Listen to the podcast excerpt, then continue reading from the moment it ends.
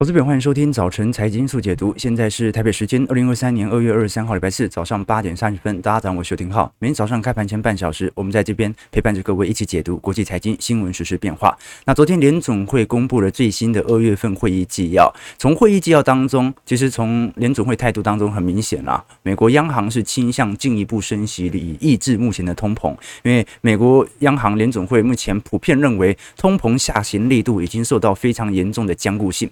而这个僵固性，它就来自于工资水平仍然保持在一个显著的正值区间。我们看美国股市三大指数在这一次鹰派的会议纪要释出之后啊，仍然持续走黑。道琼跌了八十五点，标普微跌零点一六 percent，费半下滑零点五趴。不过纳指反而逆势收红了零点一三 percent。所以很明显，这一波就是。不断的有联储会官员想要尝试进行资产价格的打压，好，但是呃，大多数投资者，我们至少从目前的持仓水位来看，还是有那种非常任性的感觉啊，不愿意让你跌。我们先来观察这次会议纪要当中所提到的几个要点。那第一点当然是随着利率点阵图，我们看到在过去一段时间啊，普遍。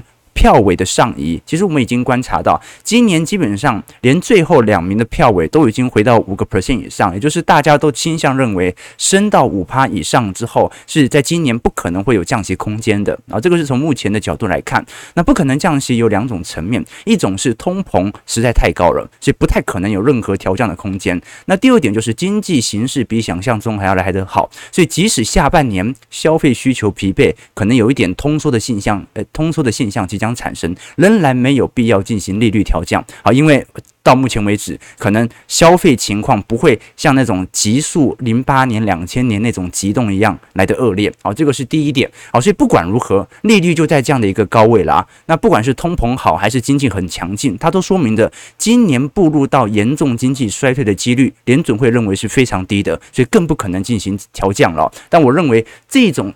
看法这种状态总比进入衰退好啊，因为如果真的进入衰退，然后联总会必须要被迫降息哦，那说明股票会有一波非常显著的崩跌段，对吧？那第二点是联总会对于长期终端目标通膨率的预测值，原本认为在二零二四年左右就可以达到两趴的。中长期水准，现在联总会普遍认为可能必须要达到二零二五年才能够来到两趴的通膨目标水准。那这个时间线延得更长，就有必要让利率的紧缩力度来得更高。那是什么原因导致了目前的通膨下行力度这么缓慢呢？联总会已经承认，其实大宗资产价格已经有非常显著的下滑，对于通膨的影响已经不是特别大。但是目前在核心 CPI 的部分。其实，在住房以及工资部门所导致的服务部门内部的通膨，仍然呈现非常严重的僵固性。尤其联总会特别提到劳动力市场当中，这一次元月份五十一万的非农就业数据哦，虽然有一些掺水的成分在，因为有些人做了更多的工作，但它说明一件事情，就是市场上的就业岗位仍然远远大于目前裁员的速度，大家缺工的速度仍然大于目前裁员的速度，所以在这种状态底下，会导致工资水平。难以下滑。那最后是根据股价资产的推估啦。联准会其实比较少针对美国股市来直接发表谈话，因为我们很清楚，联准会的货币政策的中心，它是取得通膨和失业率当中的平衡。简单来讲，就是经济跟通膨随时要顾，那当中必须做一些取舍。那至于股价资产，它可能会有一些情绪短期的波动，它就不予理会。不过这一次联准会官员特别在会议纪要当中提到，资产估值的压力是非常显著的，包括我们现在看到。住宅和商业房地产的估值指标仍然非常高，所以联总会是特别提到。房地产价格大幅下跌的可能性仍然比过去所预估的高非常多。那至于标普五百指数的本益比哦，虽然看起来修正很大，但是也就是回到一个正常的水位，它并没有超跌哦。这个是联总会官员首次针对资产价格做比较显著的谈话。那过去我们也提到啦，因为今年 EPS 预估最好就是二百二十三块嘛，那你用比较高的本益比十八倍来预估，差不多就是四千点嘛，就差不多标普五百指数现在的位阶。可是如果是硬着陆，或者有非常显著的景气下行段，稍微 EPS 低于呃二百二十三块，可能来来来到两百一十块，或者甚至来到两百块，你就算给它十八倍很高的本益比哦，它也不会来到四千点的位阶，所以的确估值是有一点高的。更何况，如果我预期你 EPS 会下调。通常这个时候我对于你的 P/E ratio，对于你的本益比的长期预期也会跟着下调，那你的指数点位应该来得更低。所以我们可以观察到，如果目前我们以标普五百指数大型股的本益比，大概本益比大概在十八倍左右，那如果是中型股大概是四点四倍，好，那如果是小型股大概只有十四倍而已。所以目前还是中小型股。估值稍微比较来得低，那未来有没有可能有点美国股市类似于台北股市变成资金轮动的现象，就是全值不涨了啊，但是中小型股很活泼呢？这个是值得观察的，因为你看到目前美国股市的多头好像不太愿意就放弃这一波，采取获利了结，感觉有点硬撑的感觉，就是要撑在当前的点位。那如果我们观察这一次联准会会议纪要公布前后哦，市场的避险情绪其实是在大幅增加的啦。其实股市虽然没有跌多少，但是至少。从单周跌幅来看，在过去一周，标普五百指数是二零二三年最大的跌幅已经出现了，哈，就说呃，本年度以来的最大跌幅，单周跌幅。不过跌个两趴也不算是很严重啦，对不对哈？啊，周我们看标普五百指数周二跌了两个 percent 嘛。那另外一个是属于标普五百指数的 EPS 增长率哦。过去我们已经跟投资朋友提过了，标普五百指数在去年第四季才刚刚进入到负增长区间。那按照过去的库存循环经验哦，大概整个的疲惫期会维持个两个季度到三个季度左右，大概一年内会调整完毕。那如果是属于衰退期，比如说零八年到零九年，大概就会有一年到一年半的时间是属于整个 EPS 周期。那你知道股价最早反应大概也就反应个一两季啦，所以股价随时还是有彻底的机会在。这个是联总会官员的看法，那要看市场买不买单的。那另外一点是两年期国债殖利率哦，目前已经来到四点六趴了，投资朋友。所以你现在去。买两年期的美国国债哦，你美国国债不太可能倒债嘛，对吧？你买两年期的美国国债，殖利率都有四点六趴，那我干嘛去买高股息哦，对不对？这个关本这就是利率定价所产生的效果，就是你买美国国债这种根本就不可能倒债，而且信用极度良好的债权，它的殖利率、它的配息就摆在那边给你看了，跟你去买一家。高股息的个股或者 ETF 哦，那高股息每年的获利情况还是会变的嘛，它还是有可能会影响到它的现金股利的发放，所以这个时候就形成很多资产重新的定价。所以你看为什么现在很多寿险业哦拼命的在买债券型 ETF 哦，它就是要在当前的水位，它预防未来可能降息，所以把大量的资金把利率水平锁定在四趴以上，那以后保单就卖你个三趴嘛，哦，那中间的一趴它就来。把它给赚走了，这就是我们看到呃实质的迹象啊。所以不管如何啦，这个时候说明一件事情啊，就利率低的时候会通膨嘛，这很好理解。利率低，资产价格大涨，就算你的物价不通膨，资产价格也会通膨啊。所以这个时候资产在增值，所以利率低的时候会通膨。那利率高的时候呢，哎，通膨更高。为什么？要不然它就没有必要调高利率了嘛。所以不管如何，通膨都会不断的发酵。那以前有一个笑话很现实哦，他说。有个这个小孩哦，他要他父亲过世了，那要把他父亲的一些遗产啊给出清掉，或者把它处理好哦。然后突然发现他父亲在生前留了一张纸条啊，在自己的床头，说是留了一大笔的遗产啊，埋在什么地方啊？然后结果啊就很很兴奋嘛，哇，原来父亲有很多遗产，挖出来一看，诶，有五箱的 BB 扣。啊，就是还有这个黑金刚啊，就是呃这个一九八零一九九零啊，当时最先进的通信设备啊，就是当年最贵的东西，现在就是一个破铁。所以所有东西哦，能够跑赢通膨的才叫做资产，不能跑赢通膨的都叫做消费品。好，所以你就发现了，富人从来都是借钱啊，而非存钱的根本原因，因为通膨它会。尝试的把你的债务给稀释掉，但是如果你持有消费品啊，那只会贬值嘛。所以，我们过去跟投资朋友聊过这张图表哦，是购买标普五百指数 SPY 所需要的工作时间呢，其实是不断在提升的。这说明什么事情？就是你付出一样的劳力，但是你买到的。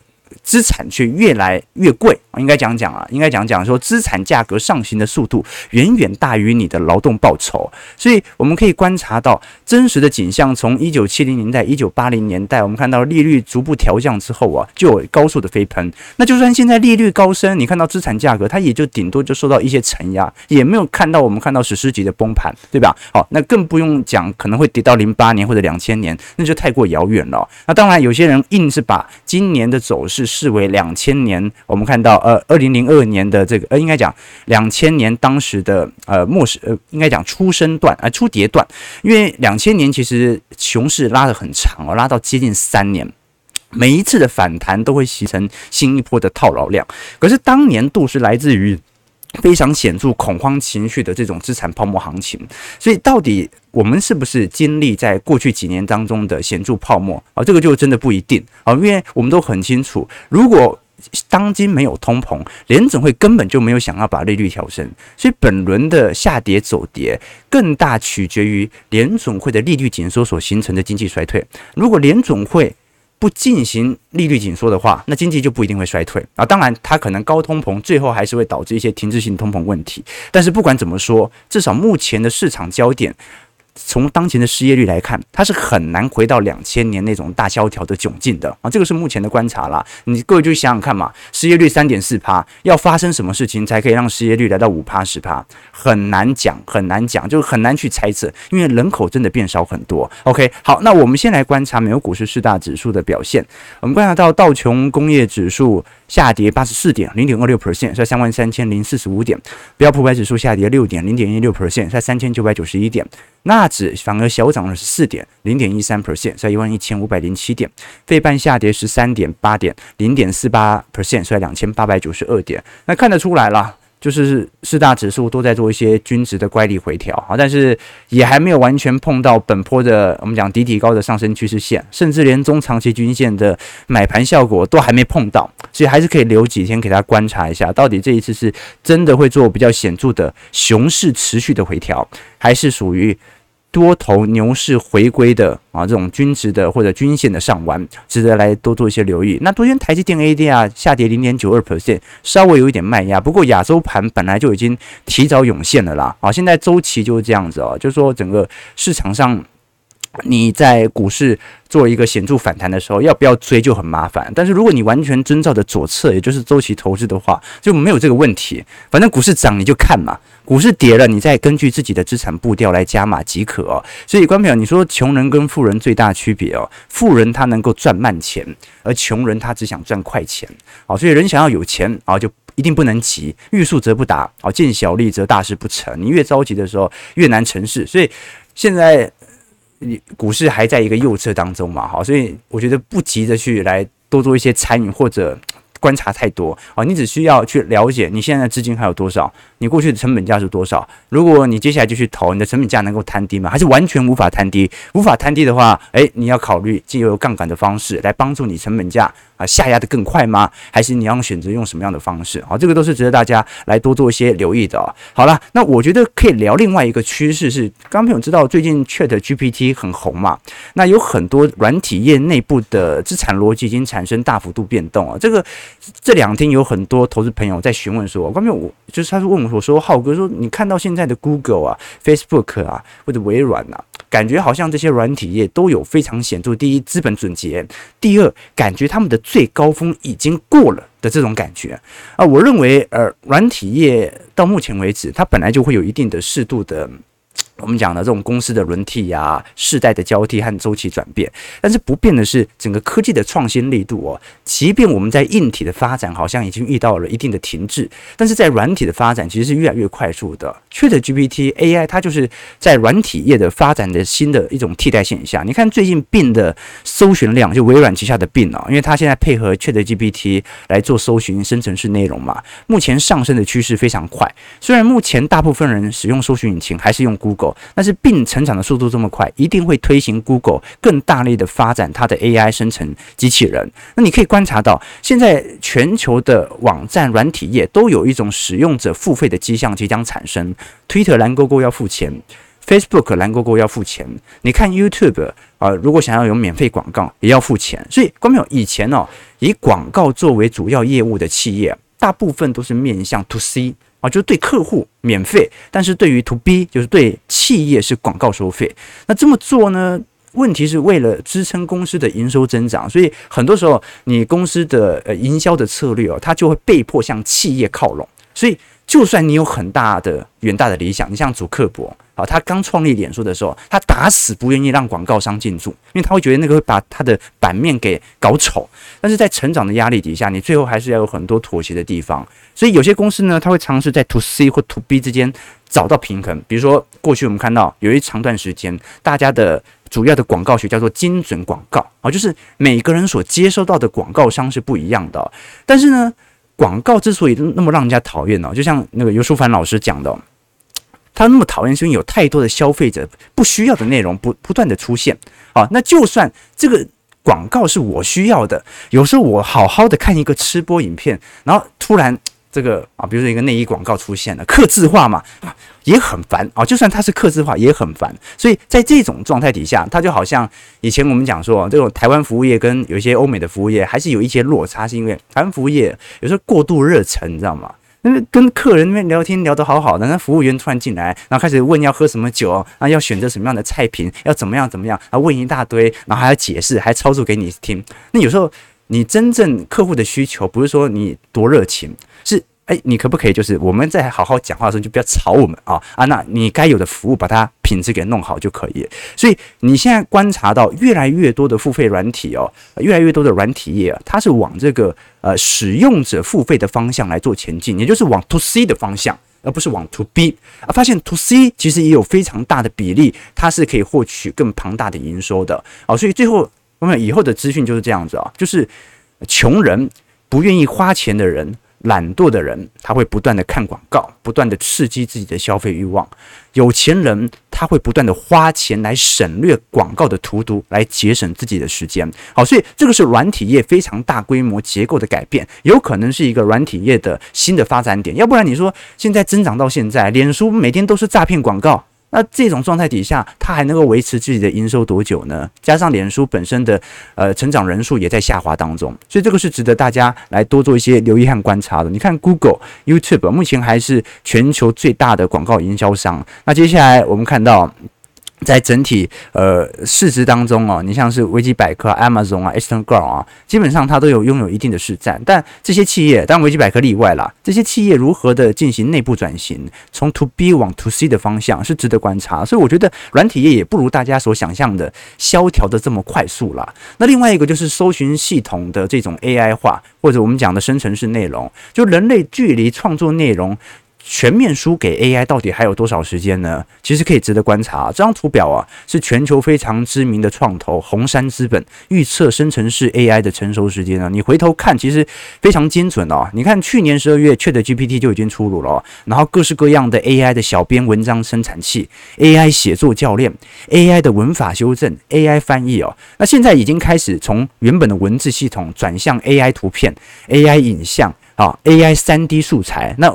前阵子我有 po 文嘛，我说我有尝试的去用那个 AI 画图画了我啊，那其实不是很像啊，但是它的生成速度是真的蛮快的哦，所以现在看起来整个 AI 席卷软体业大概是迟早的事情，它是一个趋势啊，当然这个趋势有可能包含着泡沫，但不管如何，软体业其实内部还是在做大幅度的改革的，我觉得始终会有。成长的空间在。那，当然大家觉得想要更加保守一点来看待这种增长，你可以往硬体业来做观察，甚至就把所有的资金交给科技型 ETF 来帮助你带动实体的资产增值即可，好不好？提供给投资朋友。好，这位网友说感谢浩哥的周期概念啊，感谢感谢，好感谢支持啊！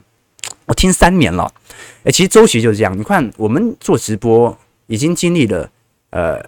两两个牛熊周期哦，对吧？我们从大概一九年直播到现在啊，当时一开始在脸书直播嘛，你看一九年的牛市是怎么产生的啊？是鲍尔受不了了啊，决定要预防性降息，所以那一波啊一路涨涨涨到二零二零年初啊，台北股市上万点，然后感觉市场一一片乐观的时候，哎，突然二零二零年哎疫情发生了啊，但是那波熊市走得很短，大概一个月吧，二月。中旬到三月中旬就结束了，对吧？结果又开启一个史上最强劲牛市，好，一路涨到二零二二年年初，对吧？然后就二二年又开始进入到熊市循环，所以我们大概经历了两两个牛熊周期。那你经历的牛熊周期越多，你就越不害怕熊市的发生，因为你会觉得它始终是一个均值回归。好，那其实我入股市很早嘛，我大概是一四年的时候入股市的，那时候才大大学毕业，才刚大学而已哦，所以那段时间。一样，一五年的周期循环，一八年的周期循环都经历过。你经历的越多，你就越不怕这种熊市来袭的时候，你的资产走跌。所以，大部分你会看到在股票市场放弃的人哦，不是什么经历两三个牛熊循环最终放弃的人，经历一个他就放弃了。大部分都这种人，大部分都是这种人。所以，那么有时候你看股价，我们看当时在二一年呢、哦，呃，当时我们就已经我们的会员资产部位，那哇塞，根本就不买股票，每天就那边看啊，今天基期很高啊，乖离很高，为什么不买股票？啊，就是基期拉太高了嘛。所以你看到，呃，你像我在万六、万七以上的时候。几乎没买股票啊，几乎没买，或者说还在做一些比较显著的调节。为什么？因为有时候盛极而衰啊，这就是周期的概念。就是当市场一片祥乐的时候，当一个人在高峰的时候，我不会想他未来有多有成就；一个人在高峰的时候，我只会想他摔下来会有多重哦。所以你看啊，这个浩哥的直播人数哦，在。早上八点半的这个直播区间哦，在台湾市场应该算是很不错了。每天加脸书，大概有四五千人在听直播。好，但这已经是 top 了，所以我可以肯定的事情是，因为已经没有人可以在这段时间能够有这么高的直播量，那就说明未来我走皮的几率是更高的。好，所以浩哥一直都是戒慎恐惧的，各位知道吗？好，就是说市场都会有它的一个周期现象哦。这以前大学的时候，因为我念清大嘛。男多女少，我们大概比例八比二啊，哦，女生非常抢手，所以女生对于找男朋友的标准就非常非常高哦。那找的都是哪一类人呢？哪哪一类男生呢？那我们清大男生大概分三种嘛。第一种就是那种海外回来的，好，可能派驻新竹之类的，或者本身就是外国人哦，那种 A B C，你知道吗？那第二种就是那种南部来的残屌啊啊，富二代。啊，第三种就是我们这种普通人，就是也没什么背景，长得也不高也不帅，然后也没有健身，不是很壮啊。啊，很不幸我就是普通人。那 A、B、C 呢？因为可能家里有开公司啊，然后在国外长大，出去身材其实真的很不错，然后都是校队的哦。哦，那在这种状态底下，女生我我观察了啊，大学到现在一段时间了嘛，那些大学就跟他在一起的女生幸福吗？啊，我普遍来看都不太幸福。为什么幸不幸福？是因为她的物质水平大幅下滑吗？也没有。其实那些女生可能呃一毕业就结婚，其实过得还不错啊，就是其实呃婚姻还算可以啊，但是就没那么开心。为什么？因为大部分这些 A、B、C，她在大学时期啊，不管是拥有的身材呀、什么的，她就已经来到巅峰了。她基本上我们过去讲到的残雕啊也是一样啊。富二代最大的缺点是什么？富二代最大的缺点不是说千金散尽，而是富二代最大的缺点是他的资产很难，他的赚钱能力很难超过富一代，也就是他老爸，对不对？所以很有可能啊，这个跟老公在一起生活啊，物质生活也很好啊，每个月可以花一千万呐。但是因为随着经济地位的下行，他赚不过他老爸，所以呢，可能每个月变成九百万啊，变成八百万，最后到每个月只能花两百万。啊，两百万还是很多啊！好，但是呢，你的心态，我们讲说，这个痛苦不是来自于客观条件，痛苦来自于比较。所以你领的钱，或者说你的那种物质生活，虽然还是很高，但是慢慢在下滑的途中，就没那么幸福了啊！所以我其实常常在观察那些大学同学的有钱人，观察一下他们的那个婚姻幸福度啊，这是我的兴趣。我要了解到底一个人在巅峰的时候，找到对的人。是一件好事还是坏事？还是一个人啊，应该是在大学时候很落魄，但是很坚持，找到了毕生挚爱。结果呢，这个时候增长的同时，双方的幸福感，男女的幸福感都会提升。我们讲讲一个这个很直观的啦。我们我们不是说林书豪不好，林书豪打球真的很厉害，但是光远你要知道啊，林书豪从 NBA 呃退到 CBA 去打，再从 CBA 退到 PLG 这样的一个轮替哦。你可以了解到他的呃，至少从年纪来看或体能来看，他是有呃缓慢在下滑的一个迹象在吧？对不对？所以林书豪是厉不厉害？厉害。可是问题是，他的整个拐点或者巅峰，可能我们已经看到了。这有时候周期就是这样子哦。所以后面你要挑一个人哦，到底你是要走上坡还是走下坡的？这个随便你啊。但是你可以了解到，一个人的终极的幸福感，其实并不是来自于客观条件，也就是不是那个财富的绝对量。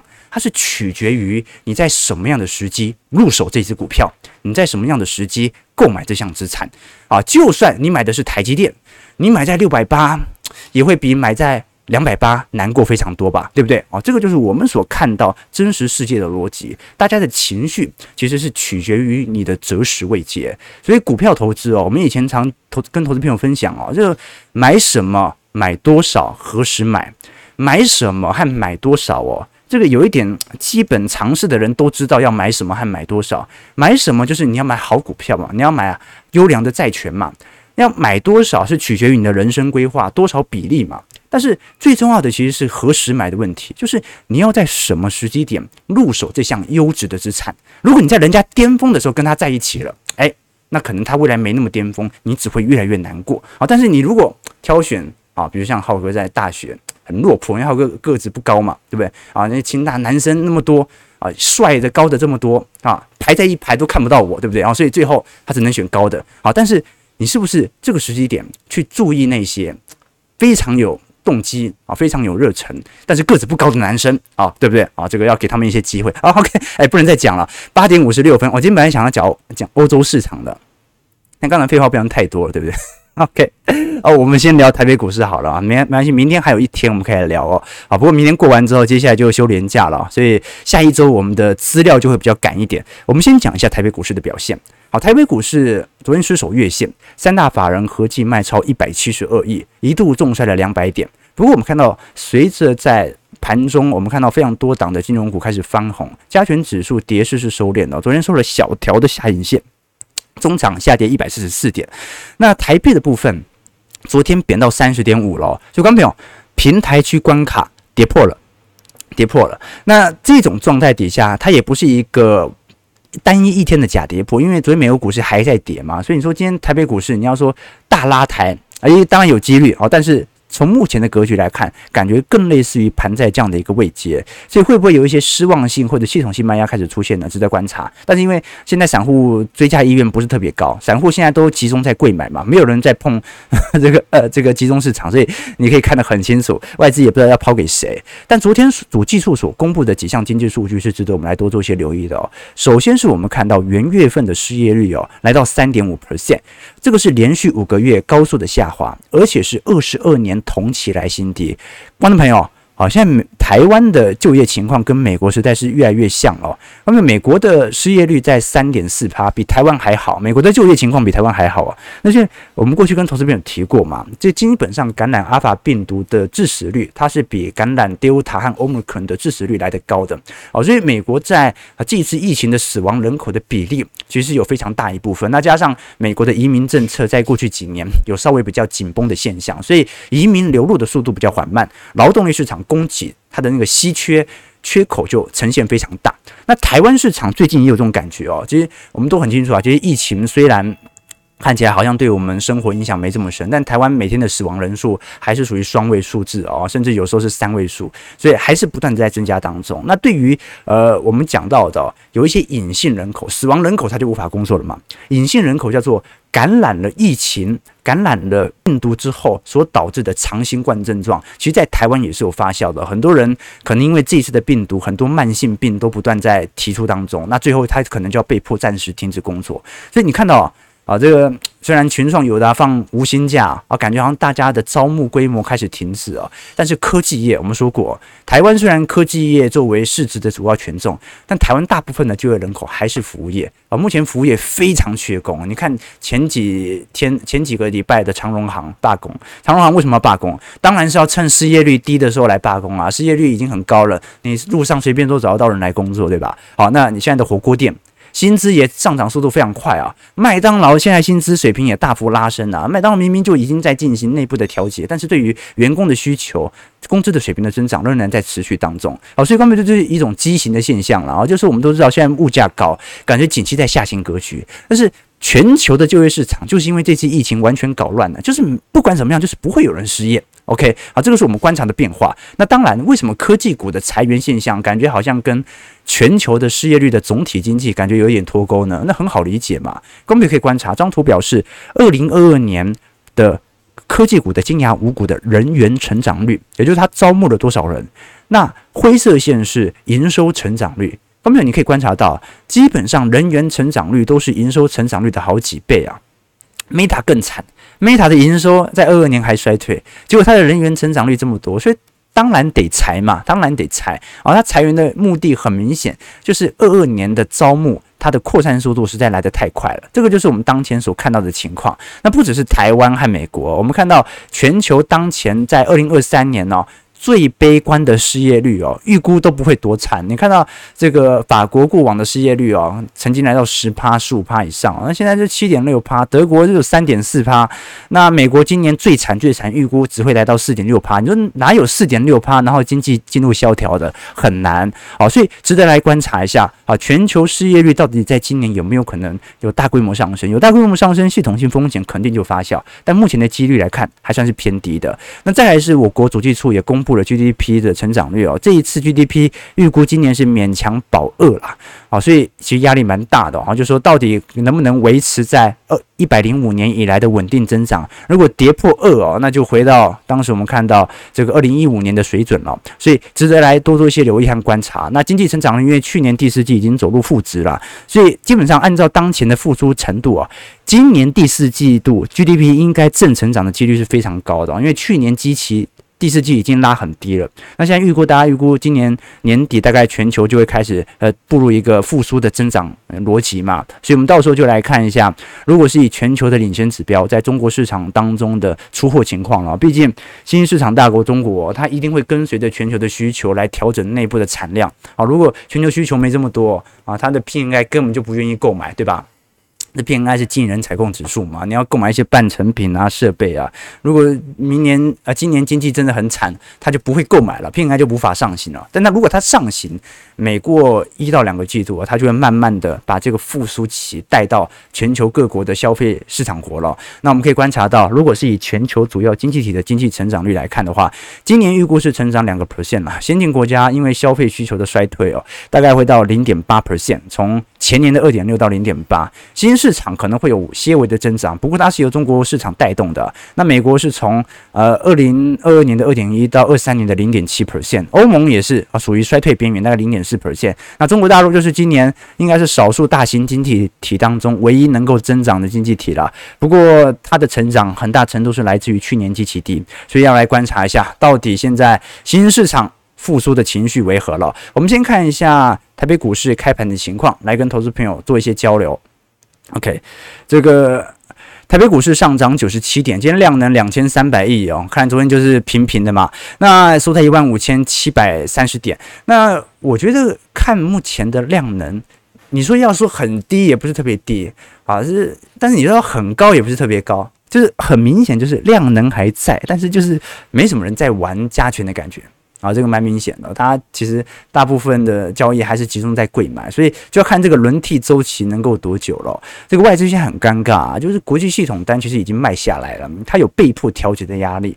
但如果它要吸引散户或者吸引内资上车，再轧空一段的话，那就必须要再做一个啊五百点、一千点的拉抬，拉抬到这些散户终于看多，它才有货可以抛嘛，对吧？好，现在的外资就很尴尬，系统单它是要卖的，但是从筹码面来看，它应该要继续买，再拉一波，拉到人家受不了，对吧？好，呃，Robin Low 说，巅峰的时候也会看不上原本在你落魄支持你的人，人性就是这样啊啊，对，所以所以还是要提升自己啊。那结论是这样吗？结论是这样，OK 啊。再看一阵子就知道外资要抛给谁了啊，对，但也没什么这个，哎，我们是正经的财经节目，没什么。Stanley 说得好，说得好啊，你是我们的忠实听友啊，对吧？OK，好，这个。维卡哈说，讲了这么多，原来今天是在征友啊！